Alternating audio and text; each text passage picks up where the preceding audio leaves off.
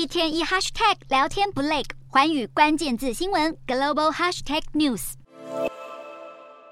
美国一月消费者物价指数出炉。与去年同比增长百分之六点四，高于市场预期的百分之六点二，显示美国依旧面临顽强的物价压力。通膨数据公布以后，美股指数涨跌互见，其中道琼指数开盘急吐四百一十八点，后来跌势收敛，中场收低一百五十六点左右。标普五百则是小跌一点一六点。分析认为，美国通膨出现增强的迹象，主要的因素包含能源价格，还有居住食物成本上扬，再加上就业市场强劲，持续推升工资和服务业的价格。美国联准会去年开始激进升息，通膨却不如预期迅速缓解，市场更担忧利率持续维持高位，可能引发经济衰退的危机。现在一月的物价指数又再度微幅升高，显示联准会以及金融市场对于通膨下降的进展都过于乐观。因此，专家认为联准会将不会放弃货币紧缩的政策，预料除了三月和五月都将各升息一码，甚至到了六月都还可能继续进一步推升原预估百分之五点一的终点利率。